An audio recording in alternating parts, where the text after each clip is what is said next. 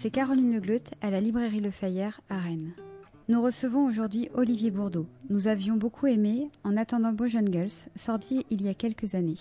L'histoire d'une famille fantaisiste racontée par les yeux du petit garçon, qui ne voit pas ce que la réalité imposera à la folie de sa mère. L'histoire d'un couple qui danse sur Nina Simone, majestueux. Dans Florida, autre parent, autre folie. La narratrice nous raconte ce que l'on peut faire de son corps d'un extrême à un autre. Derrière les paillettes des concours des minimis américaines, une réalité bien moins brillante.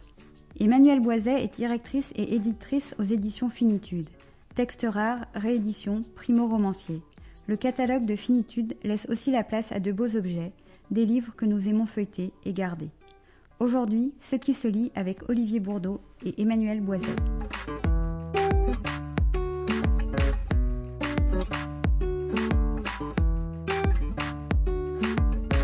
Bonjour et bienvenue dans Ce qui se lit, le podcast de la librairie Le Fayère à Rennes réalisé par Arnaud Vasmer, des entretiens durant lesquels nous vous proposons d'entendre un auteur et la personne qui l'édite. Aujourd'hui avec une histoire américaine, une histoire de concours des mini-miss au corps sculpté par les muscles. Cette histoire, c'est celle que vous racontez, Olivier Bourdeau. Bonjour. Bonjour Arnaud, merci de me recevoir. Bah, c'est un, un, plaisir pour votre euh, troisième roman qui s'intitule Florida, qui est paru euh, aux éditions euh, Finitude, dont nous parlera votre éditrice Emmanuel Boisé dans la seconde partie.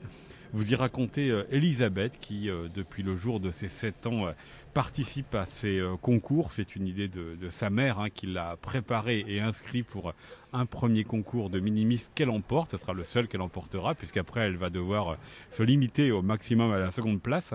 Comment est née cette histoire, euh, Florida, euh, Olivier Bourdeau, euh, qui va s'étaler dans le temps, puisque des minimis, on va passer au concours des, des bodybuilders et des bodybuildeuses? Eh bien écoutez, l'histoire et le développement de l'histoire s'est étalé dans le temps, puisque en fait L'origine, c'est un documentaire tout bête, euh, regardé un lendemain d'ivresse à la télé. Euh, les yeux mi-clos et j'ai été effaré euh, de voir le, le, les mères et, les filles, malheureusement, la, la relation qu'il y a, le regard perdu euh, des enfants et le regard déterminé des mères. Et c'est ce sentiment qui m'a poursuivi pendant quelques heures et c'est à ce moment-là que je me suis dit que j'allais euh, écrire un roman sur ce sujet-là. Ouais. Parce qu'effectivement, c'est ça, hein, ce que vous dites, le regard déterminé euh, des mères et le regard perdu des filles, c'est vraiment ce qui arrive à Elisabeth et puis à, à sa mère dans une famille complètement euh, dysfonctionnelle, certes, mais euh, c'est le rêve de qui de participer à ces concours? C'est le rêve d'Elisabeth, la fille, ou c'est le rêve et la mission, je prends ce mot volontairement, de ouais, c'est un beau mot. bah écoutez, en fait, quand on regarde des documentaires, ce qui été mon cas, jusqu'à l'overdose, euh, on constate qu'il qu s'agit souvent d'une coproduction. Évidemment, euh, les petites filles sont ravies euh, de s'habiller en princesse. Néanmoins, parfois, et dans le cas d'Elisabeth, c'est une coproduction au début. Enfin, la mère suggère, la mère impose, la mère offre. c'est un cadeau, c'est une fête, elle est première, elle est très heureuse de, de l'être et, et Elisabeth est heureuse dans un premier temps. Néanmoins, euh, comme vous l'avez dit, euh, elle ne gagnera plus jamais. Et à ce moment-là, euh, arrive le, dégoût des autres, le dégoût de soi-même et la, différence et la dichotomie qu'il y a entre la volonté de la mère de remonter sur la première marche et la volonté de la fille de quitter totalement le podium. Elle veut quand même un, un, temps, quand même, cette, cette fille, cette Elisabeth, euh, tenter sa chance pour revenir à la première place. Hein. Sauf qu'elle va changer de mode de concours. voilà, exactement. Mais alors, évidemment, euh, on, on, peut se mettre à sa place. C'est grisant d'être première, c'est grisant d'être acclamée, euh, prise en photo. Et donc euh, forcément, elle va, elle va jouer le jeu pendant un certain temps. C'est tout à fait logique. Enfin, euh, on, on peut pas lui en vouloir. C est, c est, puis en plus, c'est un jeu. Mais lorsque ce jeu euh, se transforme en torture, il n'y a pas d'autre mot. Euh, le, le, maquillage, les heures de maquillage, le, cette anecdote qui est, qui est vraie et terrifiante. D'ailleurs, tout ce qu'il y a de plus terrifiant dans le roman est vrai. C'est-à-dire euh, la chirurgie bah, esthétique. Alors la chirurgie esthétique, oui, mais le gober des œufs de vers solitaire de, Ténia, euh, ça, ce sont des, des, des, des, histoires qui se sont réellement passées. Mais le, le, sans aller euh, à cet extrême, les œufs de Ténia, c'est abominable. Elle ne, sa mère ne fait pas ça, ça c'est un fait divers. Euh, mais de passer euh, une heure à être euh, peinte, il n'y a pas d'autre mot, comme un vulgaire mur par un rouleau pour avoir de l'autobronzant et ressembler à un retraité de Floride, ça, bon, les premières fois c'est drôle, j'imagine que tous les week-ends ça devient très pénible. Voilà. Et, la chirurgie esthétique, vous avez raison, étant donné forcément, lorsqu'on passe de la première à la troisième place, il y a toujours un moment où il faut activer des leviers puisque étant jugé sur son physique, ce qui est, le, pire des jugements en réalité euh, dans une compétition, on n'a aucune marge de progression sauf ses leviers et euh, sa mère considère que cette euh, oreille légèrement décollée est la cause de, sa chute dans les classements et donc elle décide de recoller cette oreille. Voilà, ça devient une obsession. Absolument. Alors il y a effectivement ce concours de beauté, Olivier Bourdeau pour Elisabeth, mais elle est quand même aussi intelligente, c'est-à-dire qu'elle est quand même première de, la classe. Alors elle va faire en sorte de, mettre à distance sa famille et son univers euh, très nocif en allant en pension et en faisant euh, un geste absolument dégoûtant sur scène pour essayer d'aller à l'extrême de ce qui est possible. Mais, je pense que c'est pas si dégoûtant. Je suis désolé de vous couper la parole. Je, me dis que c'est justement le, le, contraire absolu de ce qu'on attend d'elle et par conséquent c'est d'une logique implacable. Je pense que si j'avais été à sa place, j'aurais fait la même chose. Mais du coup, elle se retrouve à, nouveau euh, première euh, de sa classe euh, dans, dans, dans, la pension, mais vue avec une certaine distance, parce qu'en plus, elle commence à mettre vraiment, vraiment à distance ce qu'elle a vécu. Elle prend du poids. Son compagnon, hein, vous le dites, c'est le, le, distributeur automatique qu'elle fréquente assidûment. et puis avant cela, il y a une histoire avec un, un, homme du quartier qui est un, un, professeur qui va titiller, stimuler son intelligence, sauf qu'il va être un, un pédophile, alors qu'il n'y aura rien entre eux. Mais il y, a, il y a cette image qui fait que ça, ça dégrade complètement euh, euh, l'image qu'elle a. Qu'elle a d'elle, mais, vous, mais vous mettez en scène cela, euh, Olivier Baudot, c'est qu'à chaque fois qu'elle va vers l'intelligence, à chaque fois, elle se distingue et elle est marginalisée malgré tout. Exactement. Ben, en, fait, il y a, y, a, y a, souvent une méfiance vis-à-vis des premiers de la classe dans, à l'adolescence. Euh, donc c'est un lieu commun, mais enfin donc c'est pour ça que c'est parfaitement crédible. Et elle est très belle au début. Et, et donc elle, elle s'attire euh, le dégoût et la haine de, de certains élèves parce qu'elle est belle, parce qu'elle est première. Et son corps lui pose encore des problèmes puisque elle, elle attise la convoitise de euh, des jeunes garçons et, et, et, donc la jalousie des des, des autres filles. Et, et donc le corps est encore un problème pour elle. Alors que c'est tout le paradoxe. Elle est intelligente et belle. La, vie euh, est magnifique devant elle et elle n'a que des problèmes. Et en ce qui concerne ce professeur, euh, effectivement, à un moment, elle dit à sa mère, et, elle recevra une gifle, euh, lui au moins m'offre des livres plutôt que des strings taille 10 ans. C'est tout le paradoxe par rapport à ce que l'on sait de ce qu'est ce, professeur et euh, ce qu'il a pu euh, bah, c'est la première personne à s'intéresser à, sa cervelle. voilà, c'est ça. Et c'est désolant que ça se termine comme ça, mais en, fait, la, mère trouve ça euh, inacceptable qu'on concentre l'attention sur une qualité qu'elle ne veut pas mettre en avant. Voilà.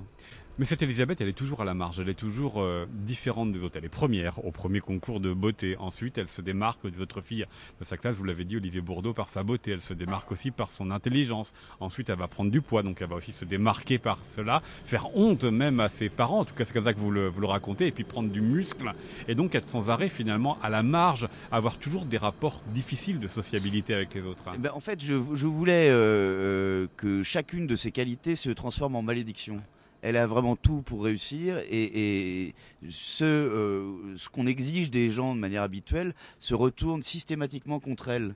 C'est-à-dire que c'est vraiment euh, euh, la, petite fille idéale qui se retrouve accablée par les qualités dont elle est pourvue. Et ça, dans une famille, je le dis euh, tout à l'heure, il y a Bordeaux, qui est euh, dysfonctionnelle, où elle est, euh, elle, la, la, princesse, elle appelle sa mère, parce que c'est un, roman écrit à la première personne, la reine-mère, le père est vu comme le valet, et les lieux du concours, comme le, château, comme le, pensionnat, sont vécus comme des châteaux. Est-ce que vous pourriez nous dire un mot sur des châteaux moches? Bah évidemment, sauf le pensionnat qu'elle apprécie. Euh, mais... Parce que le pensionnat, en fait, à Jacksonville, c'est vraiment un château espagnol. Ah, en plus, ouais. ouais non, mais pour de vrai, donc...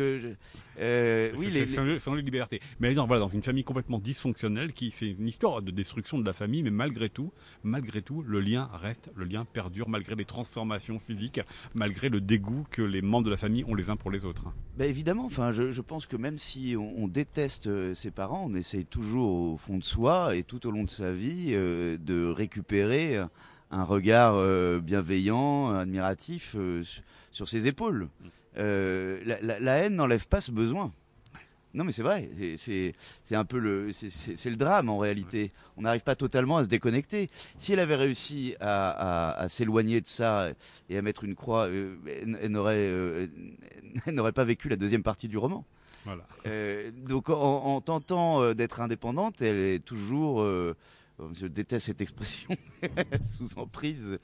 Elle est trop à la mode celle-ci, mais vous voyez, c'est euh, la, vengeance et, tout. Euh, c'est une prison, c'est tout sauf la liberté. Elle a l'impression de s'émanciper, or euh, elle reste dans le giron de ses parents par le biais de la vengeance qu'elle veut leur imposer. Voilà, puis elle les unit, le père et la mère, qui étaient désunis par le dégoût qu'ils ont d'elles-mêmes. Alors ça, c'est souvent un miracle de l'adolescence. Hein euh, très honnêtement, quand euh, l'enfant ou l'adolescent devient insupportable, euh, des parents qui, qui ne s'apprécient pas trop se retrouvent liés par le combat contre cet atroce petit être qu'est l'adolescent. Alors une Elisabeth qui va complètement se transformer euh, dans Florida Olivier Bourdeau, puisque du concours de, beauté, elle va passer à, la sculpture euh, de son, de son corps en rencontrant un, photographe qui va, euh, s'appelle le projet Florida, qui va la photographier tous les jours dans la même pose, en regardant aussi les transformations du corps. Elle va prendre du poids, elle va prendre des kilos, elle va transformer comme ça son corps jusqu'à arriver ensuite au concours de, Miss Muscle. Pourquoi cela vous a intéressé de faire passer une petite fille de, des mini-miss à une ado adolescente qui va faire de son corps une œuvre d'art, mais complètement différente de ce qui était attendu lors des Minimis. Bah, écoutez, en fait, euh, ce sont les, deux, les, deux faces de la même pièce. Euh, et c'était intéressant qu'un personnage euh, vive les deux, l'esthétique et le monstrueux dans la même vie. Voilà. Et, le, fil conducteur, c'est le physique, l'apparence et la volonté de monter sur la première marche du podium. Et, ceci dit, pardonnez-moi, je vous ai coupé la parole, mais euh, là, le, elle a l'illusion de, de, de, contrôler son destin puisqu'elle contrôle son corps. Voilà, elle, elle veut reprendre son destin en contrôlant son corps. On voit que ça n'est pas aussi simple que ça. Bah oui, puisque euh, elle est euh, avec un photographe, donc ça se monnaie. Elle fait d'autres concours, donc elle doit aussi correspondre à des canons qui sont pas forcément ceux qu'elle aurait souhaité ou décidé par par elle-même. Et vous avez situé ce, ce roman Olivier Dans une période très particulière. Elisabeth, elle est née en 89, c'est-à-dire qu'elle arrive dans les années 90 sur ces, concours-là. Et vous l'écrivez un moment dans euh, votre roman, c'est la dernière euh, période entre euh, ces concours qui vont dans le, plus extrême et avant qu'on arrive à une demande malgré tout de féminité, ce qu'on peut voir dans le sport avec les sportifs qui se, qui sculptent parce parce qu'on est dans la professionnalisation, donc il faut que leur corps soit extrêmement musclé et qui parfois surinvestissent des signes de féminité parce que la société leur impose. Pourquoi vous avez choisi justement ce moment de bascule, ce dernier temps avant que la féminité l'emporte? Bah, euh, Alors déjà, je vous remercie pour cette question parce que euh, c'est la première fois qu'on me la pose et c'est vrai que c'est une question intéressante. Euh, ben, tout simplement parce que euh, à la fin des années 90, euh, il y a beaucoup de fédérations de concours de musculation et de bodybuilding et il, en reste une ou deux qui, maintiennent encore ces concours de, gonflage à l'extrême, mais globalement, la plupart des fédérations ont interdit ça parce que les femmes devenaient ni des hommes ni des femmes devenaient des, intermédiaires et se détruisait la, la, santé, quoi, tout simplement. Il suffit de regarder des vidéos, là encore, j'en ai regardé jusqu'à la nausée. Et donc, euh, oui, il y a, les fédérations ont demandé euh, à ce qu'un critère euh, reste et soit mis en avant, c'est la féminité. Donc, ces concours n'existent quasiment plus. Et je trouvais ça intéressant que ce soit dans cette période très d'union. Ouais, avec la, la difficulté, hein, ça veut dire quoi être féminin quand on est extrêmement musclé par rapport à ce qui est attendu de, la, société. C'est tout le débat, euh, débat auquel je, n'ai pas de réponse. Néanmoins, il faudra se pencher sur les statuts des fédérations pour voir à quoi correspond leur définition de la féminité. Absolument. Est-ce pour cela que vous avez euh, choisi de situer aussi votre roman euh, Olivier Bourdeau aux États-Unis hein? Le titre, c'est évidemment Florida. C'est parce que il n'y a que là que ça se passe? Euh, non, il y en a dans d'autres pays. En France, c'est interdit, euh, mais les deux, Hein, je parle. Hein. À la fois les minimis, euh, avec énormément, énormément de concours, parce qu'elle en fait quasiment tous les week-ends quand elle est. oui, oui, oui. Bah, c'est le cas d'ailleurs. Enfin, dans les années 90, il y avait, je ne sais pas si c'est calmé, mais, mais évidemment, on pouvait inscrire ses enfants quasiment tous les week-ends. ça, ça, devient un rituel et, et, forcément on passe sa semaine à l'école et ensuite les lundis deviennent très pénibles je suppose dans, dans ce cas-là Euh, pourquoi aux États-Unis? Écoutez, il n'y a, que dans ce pays-là qu'on pouvait euh, passer euh, d'un extrême à l'autre, à mon sens. Mais, en fait, j'ai le sentiment d'énoncer des banalités, mais malheureusement, c'est une vérité. c'est le, pays de tous les possibles et de tous les extrêmes. Par conséquent, voilà, j'énonce des banalités. vous me pardonnerez. Mais vous, on sait bien, Olivier Bourdeau, ah, bah, c'est ce qui fait très aimable, la saveur de votre roman. Cependant, c'est un roman écrit quand même par un Français. C'est-à-dire, c'est pas euh, les, le roman américain tel qu'on a l'habitude de, de, le lire. Est-ce que ça vous a interrogé, ça, en tant que Français Comment raconter une histoire américaine à un public français? Ah, écoutez, alors là, euh, je, n'ai pas de, je n'ai pas de réponse euh, intelligente. Donc ce sera une réponse bête. Non, euh, il y, a, Écoute, il y a des journalistes qui ont trouvé que ça ressemblait à un roman américain, d'autres pas du tout. Euh, j'ai écrit euh, comme je le sentais. J'ai beaucoup lu de romans américains avant de me mettre, pas, pas, pour les copier, mais pour, pour avoir une ambiance. voilà. Je, ne sais pas si c'est un roman américain écrit par un français ou un roman français certainement pas écrit par un Américain. ça c'est sûr. à chaque Vous voyez, j'ai annoncé en préambule que ma réponse était bête. Ouais, mais pas tant que ça. Et je ne suis pas décevant. si, si, si, vous Toujours à la hauteur de mes annonces. Alors, euh, Olivier Bourdeau, dans ses podcasts, nous nous intéressons aussi à la, à la relation qu'entretiennent les auteurs avec leurs éditeurs. Ici, Exécrable. Emmanuel Boisé, qui est à, vos côtés et qu'on entendra dans, dans, un instant. Qu'est-ce que vous attendez de votre éditrice? Ah, ben. Euh Excellente question.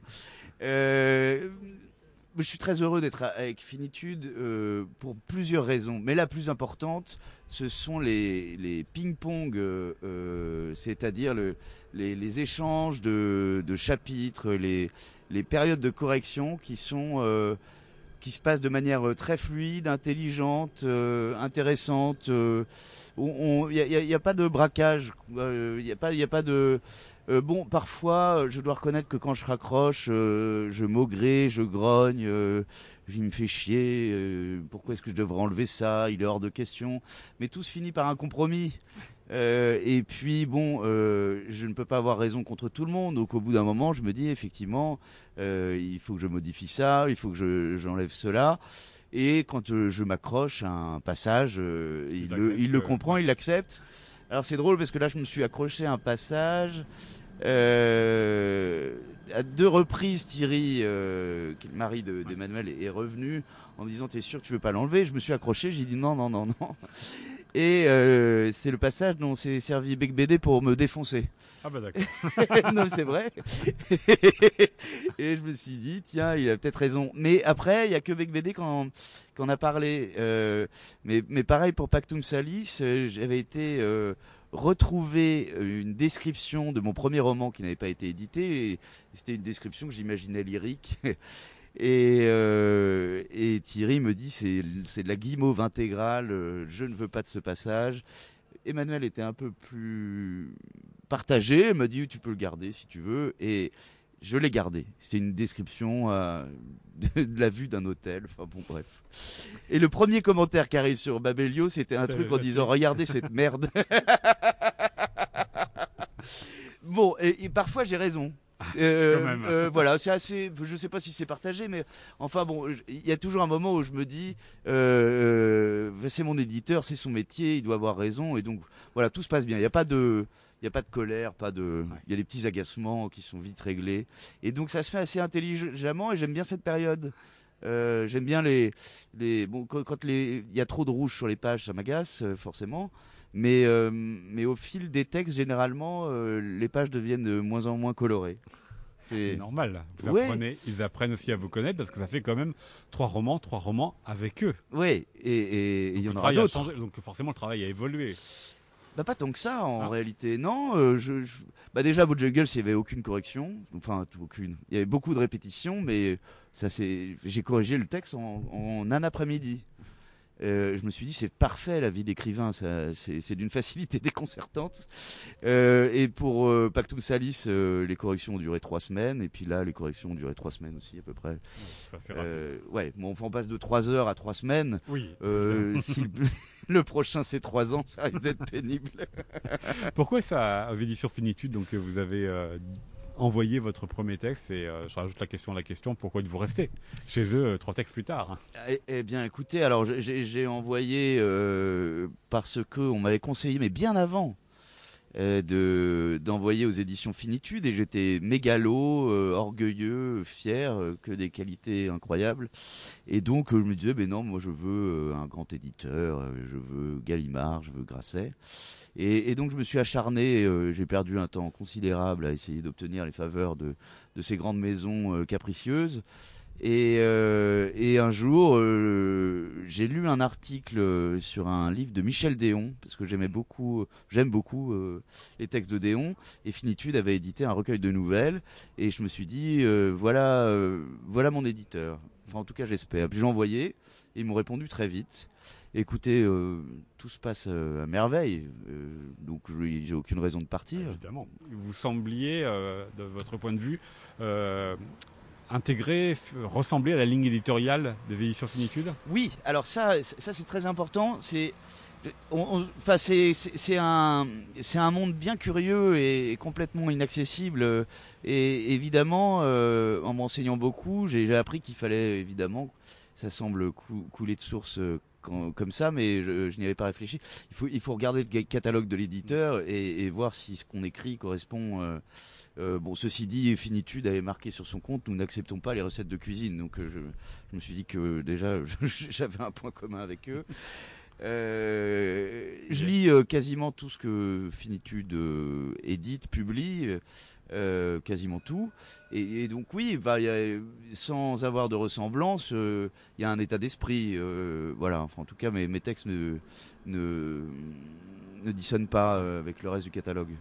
Et voilà, parmi vos textes, on peut donc trouver Florida, c'est le troisième roman Olivier Bourdeau que vous avez fait paraître aux éditions Finitude, dont nous parlera dans un instant Emmanuel Boisé. Merci beaucoup. Ben, merci beaucoup pour ce très bon moment.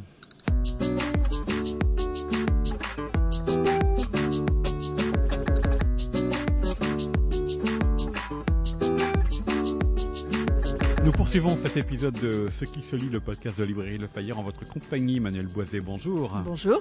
Vous êtes euh, la cofondatrice avec votre mari euh, des éditions euh, Finitude, créées il y a près de 20 ans. Mhm. Nous venons d'entendre donc Olivier Bourdeau nous parler de, Florida, le troisième roman, comme les deux précédents que vous avez publiés aux éditions Finitude. J'aimerais d'abord avoir votre point de vue sur la manière dont vous travaillez ensemble. Olivier Bourdeau a bien parlé d'un jeu de ping-pong qui était extrêmement intéressant, mais qui finalement allait assez vite, puisque à part le premier livre trois heures de, retravail pour lui. Les deux autres n'ont demandé que, trois semaines. Ça veut dire qu'il vous livre des textes qui sont déjà euh, presque prêts à être publiés. En fait, il y a effectivement trois semaines à peu près de ping-pong. Euh, avant ça, il y a quand même aussi toute une, euh, tout un travail de, de notre part, de relecture, de, de réflexion, euh, puisque pour cela, la partie éditoriale est vraiment chez Finitude plutôt tenue par, par Thierry, par mon, par mon mari. Néanmoins, j'interviens aussi toujours, mais c'est plutôt avec Thierry qu'Olivier travaille. Mais on fonctionne comme ça, c'est-à-dire qu'il fait une lecture, je fais une lecture aussi. Nous faisons tous les deux des remarques euh, sur le texte. On croise ensuite ensemble nos remarques, on en discute. Oui, il vaut mieux qu'il y ait pour l'auteur une seule, euh, une seule Exactement. Voilà, non mais tout à fait. Euh, on en discute. Parfois, on n'est pas tout à fait d'accord sur sur différentes choses. Nous aussi, on arrive à des compromis. Et c'est finalement le, le, résultat de ce travail-là que que l'on soumet que l'on soumet à l'auteur ensuite pour pour entamer ce jeu de ping-pong. Mais donc avant ces trois semaines de ping-pong, avec l'auteur, il y a de notre côté euh, facilement quelques semaines, euh, quelques semaines, de travail assez intense. Euh, autour du texte aussi. Est-ce que vous vous souvenez la réception du, premier manuscrit d'Olivier Bourdeau et qu'est-ce qui vous avait fait, qu'est-ce qui vous avait donné envie tous les deux de le, le publier chez Finitude? Oui, je m'en souviens très bien parce que ça a été en fait, non. en réalité, quand, on, quand je l'ai sorti de la pile, ça n'a pas été plus marquant que que j'en sortais d'autres. C'est ensuite qu'on se dit, tiens, euh, avec la, vie exceptionnelle qu'a eu ce roman-là, euh, qu'on se repenche sur ce moment particulier. Mais c'est toujours la même chose. En fait, chez Finitude, euh, la, lecture des manuscrits est assez est assez organisée. pour tout vous dire, les manuscrits arrivent par la poste exclusivement.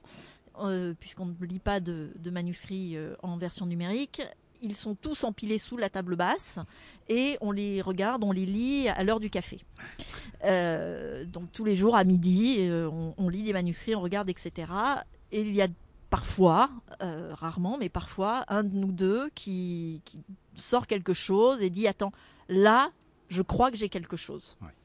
Et dans ces cas-là, il y a plusieurs solutions. Euh, on le continue durant l'après-midi, ou alors on le ramène à la maison pour le soir, le week-end. Là, je me souviens très bien euh, euh, avoir lu ce texte dans l'après-midi et en fin d'après-midi avoir dit à Thierry il faut absolument que tu lises ça euh, parce qu'il y a vraiment quelque chose j'ai jamais lu quelque chose comme ça Mm.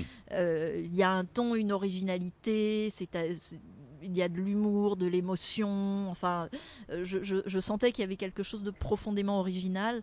Et c'est vrai que euh, les, les, les, lecteurs ne se rendent pas compte de ça, c'est-à-dire de l'uniformité de ce que l'on reçoit. Tous les manuscrits que l'on reçoit, chez Finitude, c'est à peu près entre 1000 et 1200 manuscrits par an. Euh, très objectivement, les gens écrivent tous la même chose. Ah. Et quand quelque chose euh, ressort, ressort tout de suite, évidemment, euh, ça, ça, vous arrête. Alors après, on continue. Quelquefois, ça tient pas, le style n'est pas le bon, ou alors l'histoire s'étiole, la construction, voilà.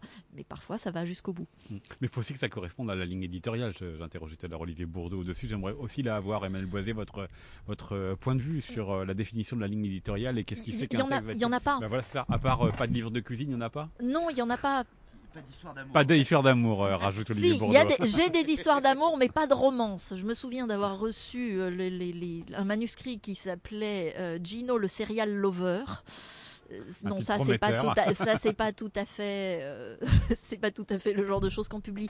Non, la seule chose la seule ligne éditoriale qu'il y a et je pense que c'est la seule chose qui tient vraiment pour un éditeur, c'est qu'un éditeur publie les choses qu'il aime lire et qu'il aime en tous les cas, c'est le cas dans, dans, dans le cadre de l'édition indépendante et des petites maisons comme nous. Euh, quand on est salarié, c'est autre chose. Mais euh, alors forcément, il y a une couleur qui se dessine au bout de 20 ans et de quelques 150 ou 200 publications puisque les, les, les goûts, euh, nos goûts communs, finissent par donner quelque chose de cohérent. Est-ce que vous sauriez le définir, ça? On aime les histoires, déjà. Euh, il, faut faut qu'il y ait une vraie trame narrative. Il faut qu'il y ait euh, euh, et, c'est cet équilibre-là qui n'est pas toujours facile à trouver entre une réelle qualité littéraire, une plume, mais aussi une trame narrative, une histoire qui tienne. Voilà. Sinon, non, je, je, je vois pas quoi dire de plus, d'autant plus qu'on a publié de la littérature française, de la littérature étrangère. Euh, je crois que l'auteur le plus jeune que j'ai publié, c'était Oscar Kopfan, qui avait 22 ou 23 ans lorsque Zenith Hotel est paru.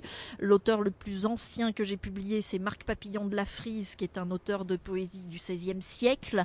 Donc vous voyez, c'est quand même extrêmement vaste. absolument, absolument. Je reviens sur euh, Florida, le, le roman d'Olivier Bourdeau. Nous avons parlé dans la première partie de ce podcast. Emmanuel Boisé, est-ce que euh, puisque c'est le troisième roman euh, d'un même auteur, est-ce que pour vous, vous attendez autre chose de votre auteur? Est-ce que vous avez été surpris par ce texte qui nous emmène dans cet univers des, des mini-miss et des concours aux États-Unis? Surpris non, parce qu'Olivier nous en a parlé euh, au, début de l'écriture, donc euh, il, a, il a évoqué ce sujet-là, il, il nous a parlé d'Elisabeth, on a senti déjà que de toutes les façons c'était, un, personnage qui existait, qui avait déjà, euh, ne serait-ce que dans sa tête, une, une, réelle consistance, et que c'était, vraiment intéressant de, de, partir là-dessus. Je crois que on se permet d'intervenir effectivement sur, le texte de l'auteur, par, parfois un petit peu sur la construction, un petit peu sur l'écriture.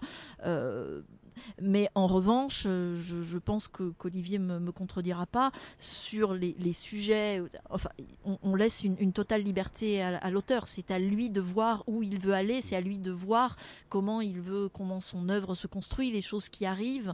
Euh, il n'y a pas du tout de, politique. De euh, alors tu dois faire euh, cette fois-ci un texte plus facile, cette fois-ci un texte plus doux, cette fois-ci. Non, c'est pas c'est pas comme ça que ça marche. Si, sinon on devient un fonctionnaire de la littérature et c'est pas l'idée. Effectivement. Mais est-ce que votre travail quand même est, est, différent sur un troisième texte que sur un premier avec un même auteur? Parce qu'il y a le temps de la connaissance, il y a le temps de, du, vous savez les uns et les autres comment vous fonctionnez. Voilà, exactement. Voilà, la, la principale différence est là. en, fait, la, à partir du moment où on travaille déjà avec un avec un auteur, la, la, principale différence en fait, c'est que lorsque arrive un premier manuscrit, c'est un travail fini. entre guillemets. En, alors que euh, lorsqu'on travaille avec un auteur depuis un certain temps, qu'il fait, qu'il fait partie de la maison, évidemment, euh, on est tenu au courant de, euh, de la rédaction du, du texte au fur et à mesure. Encore que ça dépend, des, ça dépend des auteurs. Certains auteurs, euh, on, a simplement, euh, je dirais, une ligne. Voilà, je vais parler de ça. Mon prochain texte sera ça. Euh, ou alors, et puis c'est tout. Et, et, ne veulent pas du tout nous faire lire avant que ce, avant que ce soit fini. Euh, et il faut s'adapter. Voilà, c'est à géométrie variable la, la, relation avec un auteur. Mais quand, euh, quand un auteur comme Olivier Bourdeau vous en parle avant, euh, qu'est-ce que, enfin, comment vous vous positionnez? Est-ce que vous essayez de, euh, de, de l'interroger pour savoir vraiment où va l'histoire? Est-ce que vous sentez qu'il a des demandes particulières, des impasses des... Là, aussi, ça, ça, a pu nous arriver avec certains auteurs de, de, de voir le, le un, auteur de le sentir euh, en demande. C'est vraiment ça. Il faut être au service de. Euh, un, auteur peut être en demande en disant voilà, écoute, je, suis parti, voilà le début de mon histoire, voilà ce qui se passe. Mais là, je, suis dans une impasse entre mes deux personnages, par exemple. Ça ne fonctionne pas. Euh, je, ne sais pas quelle voie prendre. Et, quelquefois, il peut y avoir effectivement une bascule complète. De, de, la, de, la, de, l'histoire. Il peut y avoir un, auteur qui recommence complètement son texte parce que finalement, après y avoir réfléchi ensemble, il se dit non, je, me suis fourvoyé, j'ai fait, euh, euh, c'est un exemple, mais euh, j'ai commencé mon, mon, roman avec le, mon personnage principal, c'était l'homme de la relation, et au bout du compte, c'est la femme qui est beaucoup plus intéressante. Et donc c'est par là que c'est son point de vue que j'ai envie de mettre en avant. Voilà, il peut, il peut y avoir on peut intervenir à des tas de niveaux suivant ce que demande l'auteur. Voilà, et ben euh, s'appelle donc euh, Florida, c'est le titre euh, du troisième roman d'Olivier Bourdeau que vous avez publié aux éditions Finitude. Emmanuel Boisé, merci beaucoup à vous de nous avoir parlé. C'était Ce qui se lit, un podcast de la librairie Le Fayère à Rennes, réalisé par Arnaud Vasmer.